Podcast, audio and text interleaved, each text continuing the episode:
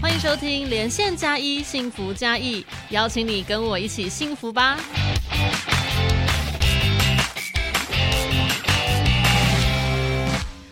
所有的朋友们，大家好，欢迎收听跟收看今天的节目，我是节目主持人佩瑜。今天呢，在节目当中要跟大家来聊一聊关于自己的权益，要自己好好守护。但是是什么样的权益呢？我们今天在节目当中特别邀请到了嘉义市政府财政税务局的纳保官杨景博杨大哥，杨大哥你好。佩仪好，各位听众大家好。真的很开心邀请到杨大哥来到我们节目当中。我们今天呢要来聊的内容叫做纳保官。我现在头卡有点母萨萨，纳保官比较相似的名词我知道有一个叫做消保官，但是这两个我有点分不太清楚哎，请杨大哥跟跟大家来分享。啊，其实纳保官跟消保官的性质是类似的，消保官是维护我们消费者的相关的权益，那纳保官是维护我们纳税者的相关权益所设置的一个纳保官的一个职位。哦，所以就是只要我在纳税上面有任何的疑问，或者是搞不清楚的状况的话，就是可以随时 call in 你们。是的，那我们纳保官的主要工作是在协助纳税人来解决租税上的任何的纷争以及咨询等等的公共。哦。对，因为你缴税缴的不高兴的时候，可以透过我们呢、哦，对耶！我、各位今天这集要仔细来听的，我相信大家要从你的钱包里面拿钱出来，一定会觉得很矮油。是是是是，是，那这样子的话，纳保官他是什么样的一个资格可以担任呢？那目前依照纳保法的相关规定，纳保官必须是我们由资深的税务人员，必须是在兼任八十等以上的人员，而且他的税务资历必须在十年以上，啊，必须是很熟悉我们的相关的税务法令及程序，然后能够透过这些经验的累积来解决纳税人跟我们税务机关之间所造成的误解，还是说有一些不了解的时候，我们是搭起一个沟通的一个桥梁。那我发现杨大哥你的工作真的是造福大家，我觉得很重要哎。谢谢。因为很多朋友们他们在纳税的时候啊，可能真的会有一些争议，譬如说那个什么持分多少，大家族在一起的，然后有些人有些有付出，有些没付出，然后有些没付出就觉得反正又不是跟我有关系，诶，有时候就会有些小冲突。今天在节目当中呢，等一下我们的杨大哥会举出一些 sample 给大家做一些分享。那我们先来跟大家分享的就是所谓的我们这个都是纳税者义务人哈，我们是义务人。那我们在纳税的时候呢，我们可以从纳保官这边寻求什么样的协助呢？请杨大哥来分享。好，那个纳税者权利保护官最主要的工作，就是在发生你税捐上有争议的时候，那你可以透过纳保官的这个机制来跟我们进行沟通协调的工作。那如果你相关权益有受损的时候，你也可以透过纳保官来寻求申诉还是陈情。如果你有相关的要透过行政救济的方式来解决纷争的时候，也可以寻求纳保官的协助以及咨询。那我发现其实服务内容也还蛮多面向的，的你只要跟税有关，都可以随时来做询问。是睡不着的时候可以来找我。那有些阿公阿妈他可能都是自己住啊，独居老人比较多，因为我们嘉义市也算是一个年龄层蛮高的一个城市哦。那有些就是阿公阿妈克林嘎迪多，那他如果对于这个税单不清楚的话，是不是也都可以直接就是扣奥找你呢？是我们目前嘉义市财政税务局有设置两位纳保官，平常在我们的这个税务网站里面有设立纳税者权利保护专区啊，然后也有公告我们两位纳保官的姓名、联络方式啊等等。如果纳税人有任何税捐上的争议的时候，可以透过临柜还是说书面的传真、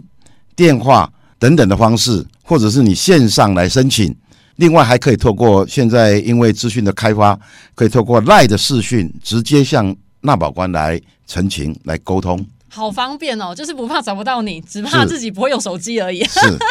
所以呢，我们今天在节目当中呢，也有放上两位纳保官的联络资讯，大家也可以把它搜集下来。那我们在节目栏上面也会放下这些资讯，跟大家来做分享。如果你有需要的话，就先把它记下来。我觉得目前没有需要也没有关系，你还是先把它记下来，因为这样子以后如果你要使用到的时候，你就不用在那边翻我们的节目，然后翻不到了。那再来呢，另外一个就是我们今天要来举一下例子哦，请杨大哥来分享一下我们关于。地价税，因为现在就是十一月份准备要开征了。那地价税的部分如果有争议的话，我们要怎么样来去做解决呢？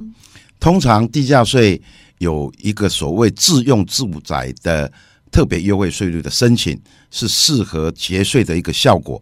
那通常纳税人有时候权利会丧失的时候，通常会发生认为说，我实际上居住在那里，那可是我为什么没有符合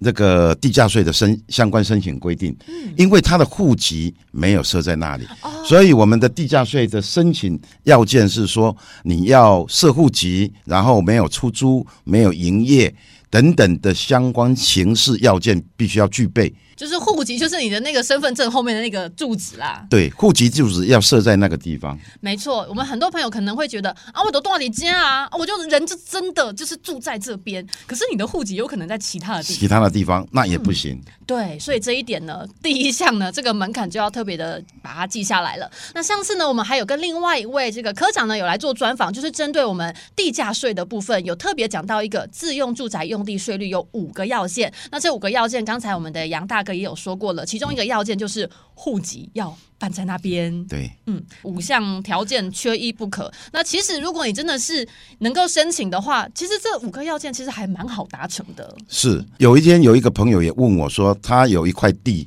啊，它上面是空地，啊，是农地，还是说上面没有房子？那是不是可以申请自用住宅？我就直接回答他说，因为你上面没有房子，所以不能迁户籍，所以那一块土地并不适用自用住宅的特别优惠税率的申请。哦，我大开眼界。那因为每一个就是样态是不太一样的，所以如果大家对于这个地方有真的有疑问的话，反正问纳保官不用花钱嘛，对不对？不用，我们很乐意帮各位解决任何税捐上的争议。如果你真的有这些内容想要了解的话，随时都可以询问我们嘉义市政府的纳保官。那我们在今天的节目已经快要进入尾声，请杨大哥还有没有什么地方要做补充的好呢？，我这边在最后做一个强调：如果你的户籍已经迁出了以后，我们相关户籍单位通报了以后，我们会把你的土地改科成一般土地。那如果你迁出了以后，因为你可能是因为小孩子的就学的关系，还是说因为你某种因素把你的户籍迁出，已经申请自用住宅了，你申请自用住宅以后又将户籍迁出，那我们就会随着你的户籍迁出，你已已经不具备自用住宅的这个条件了，我们就会把你的土地改为一般用地来改科。那如果你有这种情况，请记得你要在九月二十二号以前再把你的户籍迁回来，那当年度就可以继续适用